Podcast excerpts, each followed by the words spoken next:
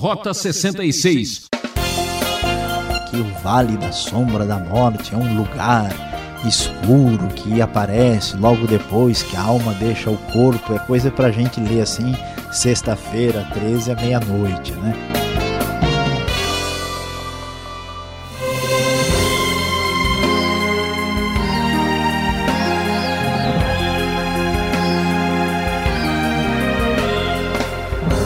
Aqui é Beltrão convidando você a participar de mais um programa Rota 66. Continuamos em nossa série de estudos no livro de Salmos. O professor Luiz Saião vai apresentar o salmo mais famoso da Bíblia, o 23. Seu tema será Por que louvou? Louvou por quê? Tem muita gente que conhece o salmo do pastor, mas não sabe quem é o pastor do salmo. É, enquanto suspiramos por uma vida sem dificuldades, devemos nos lembrar que o carvalho cresce forte através de ventos contrários e que os diamantes são formados sob pressão. Qual a motivação que dirige a sua vida? É o que veremos nesta reflexão. Rota 66. Hoje chegando a um dos capítulos mais importantes da Bíblia, mais conhecidos e dos mais famosos. Hoje vamos falar sobre o Salmo 23. Sim, o famoso Salmo 23, o Salmo do Pastor. E o nosso tema hoje será Por que louvou? Louvou por quê? Sim, é isso mesmo, você conhece muito bem o famoso Salmo 23, que diz, como todos nós já conhecemos de muito tempo, o Senhor é o meu pastor, de nada terei falta, ou nada me faltará, diz a versão mais antiga. E o que que esse salmo tem a nos ensinar? Esse salmo, de acordo com os estudiosos, que trata Deus como uma espécie de pastor e rei, este salmo possivelmente acompanhava uma festa ah, de louvor que era feita na casa do Senhor, conforme lemos no versículo 6. Ah, Talvez a motivação principal do salmo esteja no final do salmo 22. O salmo tem aqui ah, duas estrofes iniciais aqui. Primeira parte vai aí desde o primeiro uh, versículo, indo até uh, o final do versículo 4, e depois nós temos aí a, o, a segunda estrofe do salmo, que tem uma mudança, inclusive de metáfora, de comparação, muito importante para a nossa compreensão. Mas veja bem, meu querido ouvinte, você que nos acompanha aí ouvindo o Rota 66, nós vemos que este salmo que é feito para louvar a Deus, que levou o salmista a louvar, a grande pergunta para nós é o que motivou, o que fez com que o salmista construísse esta poesia tão extraordinária que atravessou a história. Quais são os motivos? Por que ele louvou a Deus desta forma? Por que louvou? Louvou por quê? Qual será a razão?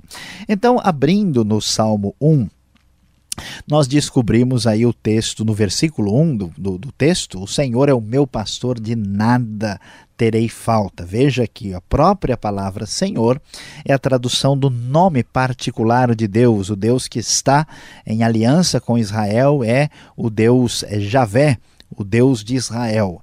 Este Deus, que é o Deus da nação, que é o Deus que está aí na relação ah, de parceria com a comunidade da fé, é o Deus que é o meu pastor, diz a linguagem do salmista. E diante de tal realidade, ele descobre que de nada ele terá falta. Então, a primeira coisa que chama a atenção neste Salmo 23 tão famoso é que o salmista louva Deus, porque Deus é que provê todas as necessidades para ele, para a sua família. Deus é o Deus provedor, é o Deus que sustenta você que me ouve, é o Deus que sustenta as nossas vidas. E ele prossegue refletindo sobre esse Deus extraordinário, e no versículo 2 e no início do versículo 3, nós vamos encontrar a seguinte expressão do texto sagrado: Em verdes pastagens me faz repousar e me conduz a águas tranquilas, restaura-me o vigor. Então, observe que agora o cenário desse, dessa comparação ah, de Deus como um pastor, um pastor de ovelhas que estão sendo cuidadas por ele, não só aparece a ideia de que ele é provedor, mas que agora é ele que me faz repousar em verdes pastagens, em águas tranquilas e restaura meu vigor. Esta frase anteriormente nas versões antigas traduzida por refrigera minha alma. Lembre-se que o assunto é ovelha. Por isso, Aqui o texto faz mais sentido conforme a nova versão internacional da Bíblia. E qual é a segunda razão que chama a atenção do salmista? Porque ele tanto quer louvar a Deus e adorar o Senhor? É porque Deus garante o equilíbrio emocional do salmista. Deus não é apenas provedor, mas ele nos conduz em verdes pastagens, ele nos conduz a águas tranquilas, ele é o que eh, garante a nossa saúde mental, o nosso equilíbrio emocional, é ele que é o Deus que vai além da sustentação material. E o texto prossegue ainda na parte final aí do verso de número 3 e nos diz o seguinte: Guia-me nas veredas da justiça por amor do seu nome. Sim, Deus está em aliança com o seu povo e com o rei de Israel, e portanto ele guia o chefe do povo nas veredas da justiça. Não é apenas uma ideia de ajudar no caminho para agir corretamente, mas para dar os passos corretos na vida. E tudo por causa do seu próprio nome, por amor do seu nome, por amor a ele mesmo, mostrando a garantia disso. A ideia que a gente vai descobrir, ó, terceira razão porque o salmista faz questão de escrever essa poesia e de cantar a, a, Deus em homenagem ao grande Senhor é que ele adora a Deus porque Deus dirige a sua vida e é o seu grande auxílio nas suas escolhas. Como é difícil escolher correta e adequadamente. Uma escolha errada é fatal para a vida. Aqui o salmista descobre que Deus é provedor, que Deus garante o equilíbrio emocional e que Deus nos auxilia nas escolhas difíceis da vida. E esta vida cheia de surpresas, esta vida cheia de grandes imprevistos e de noites sem lua e de dias nublados, é uma vida claramente representada pelo versículo 4, que nos traz a ideia do perigo que uma ovelha ah, passava no relevo tão variado e abruptamente modificado na geografia da Palestina. E o texto 4, mais precisamente bem traduzido na nova versão internacional, nos diz: Mesmo quando eu andar por um vale de trevas e morte, não temerei perigo algum, pois tu estás comigo, a tua vara e o teu cajado me protegem. Então, observe bem que a ideia é quando se passasse por um vale escuro com perigo de morrer. Quantos dos que ouvem este programa já estiveram perto de um vale de trevas e de morte, mas graças a Deus ele está conosco. A sua vara e o seu cajado, quer dizer, a sua disciplina e a sua proteção estão agindo em nosso favor. O salmista descobriu isso e agora ele tem mais uma razão para louvar a Deus, porque Deus cuida dele e protege a sua vida. Deus é um Deus provedor. Deus é o Deus que nos dá a segurança interna, o equilíbrio emocional. Deus é o Deus que nos ajuda a tomar a direção certa, as escolhas difíceis da vida, e é o Deus que cuida de nós e nos protege com a sua mão abençoadora. Por isso o salmista louvou. Por que louvou? Louvou por quê? Porque descobriu quem Deus é de fato. E ele prossegue no versículo 5 uma mudança tremenda. Mudança agora de metáfora. O assunto não é mais a ovelha, mas sim uma espécie de hospedeiro que recebe um anfitrião de festa, que recebe um convidado especial de honra para uh, lhe servir um banquete especial. É como sentar numa churrascaria de primeira qualidade e ser servido com o melhor que há uh, por parte do próprio Deus que nos abençoa de maneira especial. Veja o versículo 5 que diz: Preparas um banquete para mim à vista dos meus inimigos. Tu me honras ungindo a minha cabeça com óleo e fazendo transbordar o meu cálice. O salmista está entusiasmado, está muito feliz, está querendo louvar a Deus por causa da maneira como Deus tratou dele. Não só ele descobriu que Deus cuida dele e lhe protege, mas observe só agora, ele se sente da seguinte maneira, como se ele tivesse sido convidado para esse banquete na casa do próprio Deus. E aí Deus unge a sua cabeça com óleo, fazendo transbordar o seu cálice. E o que significa isso? Ungir a cabeça com óleo na antiguidade oriental, no contexto hebraico, judaico da Palestina, derramava-se óleo na cabeça para dizer: Ó, você é muito bem-vindo e é uma pessoa muito honrada. E além de receber esse tratamento especial aí com óleo de oliva, também se enchia o cálice da pessoa de vinho, dizendo: Ó, você é meu convidado especial e de honra. E o que, que ele diz assim? Deus faz isso Onde, em que situação? Na cara dos inimigos. Os inimigos querem destruir o salmista, o inimigo quer ver a sua desgraça, e diante dessa circunstância, eles ficam vendo de longe como Deus trata de maneira especial. Vamos assim usar uma linguagem até bem atual e contemporânea: Deus mima Deus trata de maneira particularmente significativa o salmista. Por isso é que ele louva a Deus e tem essa disposição para louvar. E aí o desfecho do salmo chama a nossa atenção no versículo de número 6, porque ele diz: Sei que a bondade e a fidelidade me acompanharão todos os dias da minha vida e voltarei à casa do Senhor enquanto eu viver. E aqui vem o desfecho do salmo, porque ele louva a Deus. Por que, que o salmista faz tanta festa? Ele descobriu duas coisas interessantes, duas qualidades especiais. Deus é bondoso. A bondade de Deus é o que ele destina a todas as pessoas. E a fidelidade é aquilo que ele destina àqueles que estão em aliança para com ele, para com Israel, para com o rei de Israel.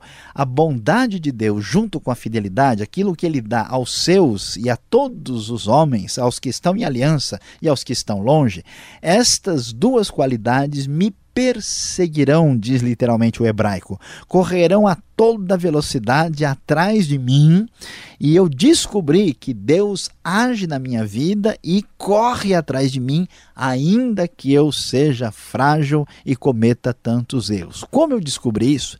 Já que eu vi quem Deus é e como ele age na minha vida, a resposta do salmista no final diz: Voltarei à casa do Senhor enquanto eu viver, ou então habitarei na casa do Senhor por longos dias, ou para todos sempre dizendo o seguinte: olha, agora que eu descobri quem Deus é, como ele age, que tipo de Deus cuida da gente, age na nossa vida, nunca mais eu deixarei de celebrar, nunca mais eu deixarei de ir ao templo, nunca mais eu deixarei de ir à casa do Senhor para glorificar e fazer festa em honra a Deus. E aqui, então, nós encerramos a nossa reflexão e agora você pode entender com muito mais a compreensão aprofundada o Salmo de número 23 e descobrir por que o salmista louva a Deus. Depois de descobrir quem Deus é e o que ele faz, agora você sabe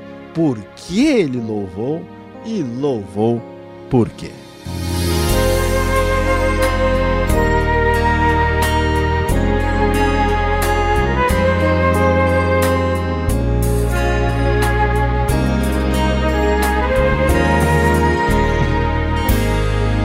Vamos fazer um pequeno intervalo. Você acompanha o programa Rota 66, o caminho para entender o ensino teológico dos 66 livros da Bíblia. Essa é a série do livro de Salmos. Hoje destacamos o 23 com o tema Por que louvou? Louvou por quê? Rota 66 tem produção e apresentação de Luiz Saião, redação e participação Alberto Veríssimo, na locução Beltrão, seu amigão, numa realização transmundial. Mande sua carta, é importante para nós. Caixa Postal 18.113, CEP 04626-970 São Paulo, capital. E-mail rota66 arroba transmundial.com.br. Vem aí perguntas e respostas. Um bate-papo interessante. Preste atenção.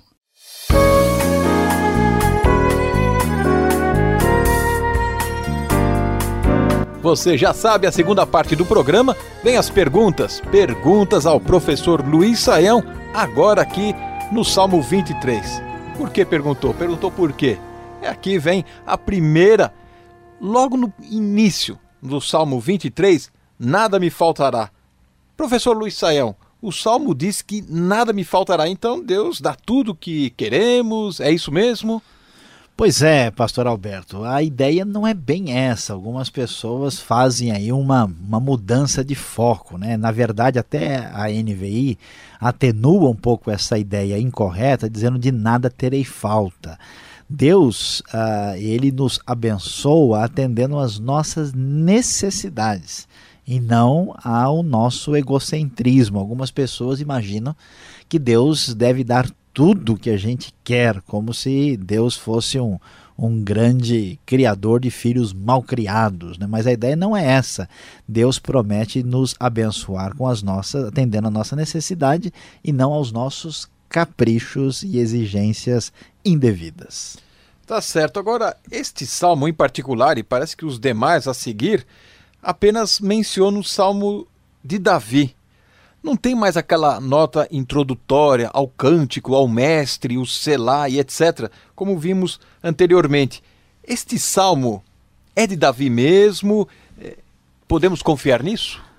Ah, Pastor Alberto, nem todos os salmos têm notas litúrgicas muito específicas. O Salmo 23 é um salmo até, vamos assim dizer, pequeno, limitado. Algumas pessoas até o associam ah, diretamente como uma, uma relação muito próxima do Salmo de número 22, né? um livramento que agora aqui é, uh, é a razão principal para louvar a Deus. Então, muitos desses salmos não têm notas litúrgicas, têm apenas uma referência breve. Alguns nem têm isso. Então, nós não temos como entrar em tantos detalhes explicações e teorias sobre isso. Agora, o fato do salmo ser de Davi, não há nenhuma razão para negarmos a autoria de Davi dos salmos que levam o seu nome. Apenas uma coisa chama a nossa atenção. No hebraico, literalmente, não está escrito o salmo de Davi, mas literalmente está escrito o salmo para Davi. Esse para pode ter um sentido de de Davi. É muito provável que muitos salmos sejam ah, de Davi mesmo e outros salmos sejam, conforme a NVI traduz, davídico, ou sejam escritos em honra a Davi, sejam escritos ao estilo de Davi, né? e nós não temos certeza absoluta de todos os salmos ah, davídicos se são literalmente uma obra ah, da poesia do próprio Davi. Alguns salmos parecem ter sido posteriores pelo fato de descrever uma centralidade do templo maior do que aquela que parece ter na época de Davi. Mas são questões que ainda a pesquisa bíblica vai revelar mais detalhes em breve. Bom, na sua exposição agora, uh, o, o verso 3, você mencionou que o assunto era ovelha e que a NVI traduz certo o, o verso 3 falando que restaura o vigor. Mas a minha tradução fala em refrigera minha alma. Muito mais poético e eu acho que muito mais profundo, não é mesmo? Pois é, aparentemente sim. Mas sabe, pastor Alberto, a grande questão, a grande discussão que precisa ser considerada é o problema da gente ler a Bíblia no contexto. Veja bem, qual é o assunto aqui? O assunto é a ovelha, né? Quando nós falamos de um pastor tratando com ovelha, Uh, refrigerar a alma parece mais poético, mas não traduz tão bem a ideia, porque a ovelha não tem alma, né, no sentido que a gente pensa em alma, e nem se coloca a alma da ovelha dentro do congelador para ela ficar mais fria. Então, mesmo que a ideia seja poética, ela traduz pouco o que acontece. O que, que ele está dizendo? Que assim como as forças de uma ovelha são renovadas, Deus é que renova minha força cada manhã. Por isso que, embora não seja tão poético, traduz o sentido que é a intenção do autor de maneira mais objetiva para que a gente compreenda o salmo dentro da sua expressão original. Tá certo. Agora falando em tra tradução, de versão, o verso número 4 aqui parece que está falando de uma experiência após a morte. É, podemos entender assim? Pois é, olha, eu já ouvi coisas interessantes falando que o Vale da Sombra da Morte é um lugar escuro que aparece logo depois que a alma deixa o corpo. É coisa para a gente ler assim, sexta-feira, 13 à meia-noite. Né? Mas a grande verdade é que, de novo, o assunto aqui é a ovelha. Né? A ovelha ela vai pelos vales escuros, por causa da geografia da Palestina, e esses vales representam perigos de morte. Então a ovelha podia cair de lá, podia morrer, podia ser atacada por um leão, ser picada por uma cobra. Este é o sentido do vale né, de sombra e de morte que aparece aqui. O texto não está falando da experiência depois que a alma deixa o corpo. Isso é trazer para o Salmo 23 aquilo que ele nunca teve intenção de dizer. Tá certo. Agora falando um pouco sobre a, a ovelha, né, a nossa amiga ovelha aqui, tão falada, cantada em verso e prosa, né? É, não é um bicho muito esperto, né? Pois é, é importante destacar isso porque nem todo mundo tem uma ovelha por perto para verificar. A ovelha é um animal muito frágil, né?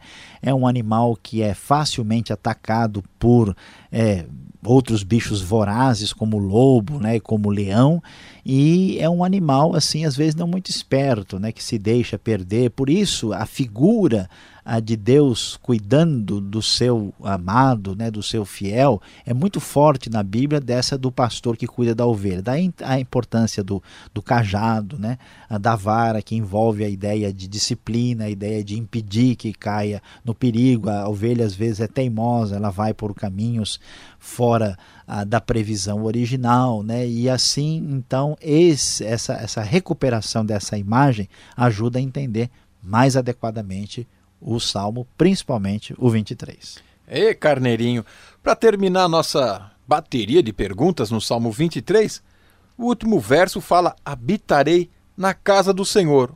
Ou, como você mencionou, voltar a casa. Verso 6, qual o sentido correto? Voltar a casa ou habitar a casa? Pois é, olha, pastor Alberto, uma coisa interessante para os nossos ah, amigos e estudiosos do Rota 66.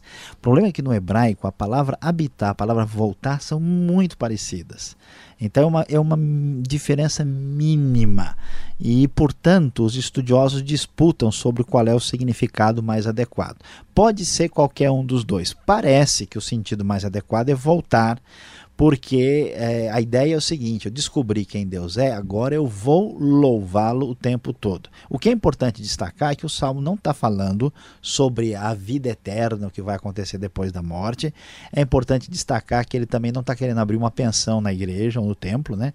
Que eu habitarei na casa do Senhor por longos dias. Vou lá porque lá não paga aluguel. Já leva o colchonete e tudo. Né? Exatamente. Né? A ideia é que é o seguinte: já que Deus é tão extraordinário e me fez tanto bem, eu nunca mais vou deixar de ir lá louvá-lo e adorá-lo quando houver celebração. É esse o sentido. Nunca mais eu deixo de cultuar. Ou seja, na linguagem de hoje, bem clara, nunca mais eu deixo de ir à igreja. É esse o significado que pode caber muito bem com habitar ou com voltar. As duas ideias são razoáveis. Por isso que a NVI tem uma nota com as duas alternativas. Tá certo, Sayão. Obrigado pela explicação. Você que está aí do outro lado nos acompanhando, fique ligado mais um pouco. Professor Sayão tem uma palavra para você.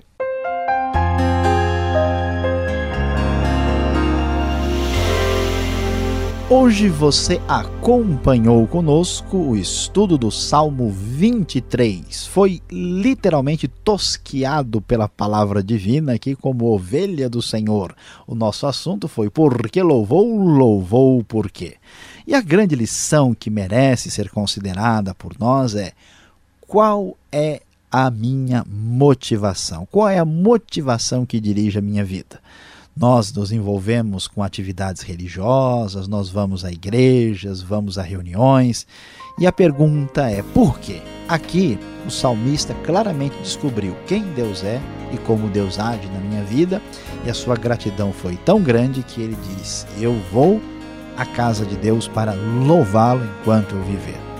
Você se julga religioso, você frequenta reuniões da comunidade da fé? Responda para você mesmo bem tranquilamente qual é a sua motivação, o que motiva o seu culto, a sua presença, a sua frequência, a sua comunidade de fé. Ah, que pena! Fim de mais um programa Rota 66 que volta nessa sintonia e horário com a série Salmos. Não perca! Mais informação pelo site transmundial.com.br. Deus abençoe e até o próximo Rota 66.